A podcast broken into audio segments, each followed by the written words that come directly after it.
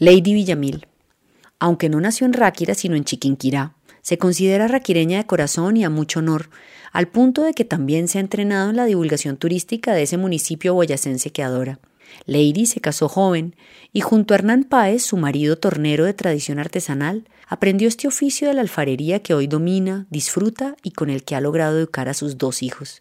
Ambos combinan habilidades y desde hace 12 años montaron un taller a cuadra y media de la plaza principal que está en capacidad de producir por el lado de Hernán 100 materas por hora gracias a su dominio del torno, unas 100 lámparas mensuales decoradas con múltiples tipos de calados por ella, así como otros objetos utilitarios, además de hacer réplicas de escenarios deportivos, monumentos o plazas de toros del mundo. También hacen demostración de oficio y muchas veces les prestan a otros artesanos sus instalaciones para que horneen o terminen sus trabajos. Lady tiene claro cómo se han ido mejorando los procesos artesanales del pueblo, así como su oferta. Por eso, para ella ya es historia patria cuando Ráquira, hace más de 20 años, solo ofrecía burritos en barro o chorotes para la cocina. Le gusta cómo se trabaja el barro hoy, el cuidado con el que se trata la materia prima y la innovación en los diseños, mucho más avesados en introducir motivos de la naturaleza en los objetos, que hacen que todavía el pueblo le siga llamando la atención a tantos. Mostrar estos procesos es justamente lo que le atrae el turismo artesanal que busca presentar,